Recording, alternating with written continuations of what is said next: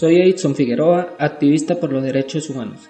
Un defensor de derechos humanos es una persona que individualmente o junto con otra se esfuerza en promover o proteger los derechos humanos y trabaja por la denuncia y eliminación de la violación de estos derechos, así como el fomento y disfrute efectivo de los mismos.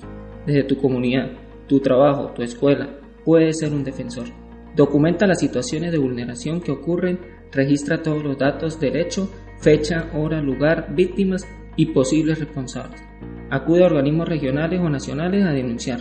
Contáctanos para asesorarte y ayudarte a difundir. En Twitter somos arroba fundaredes-bajo.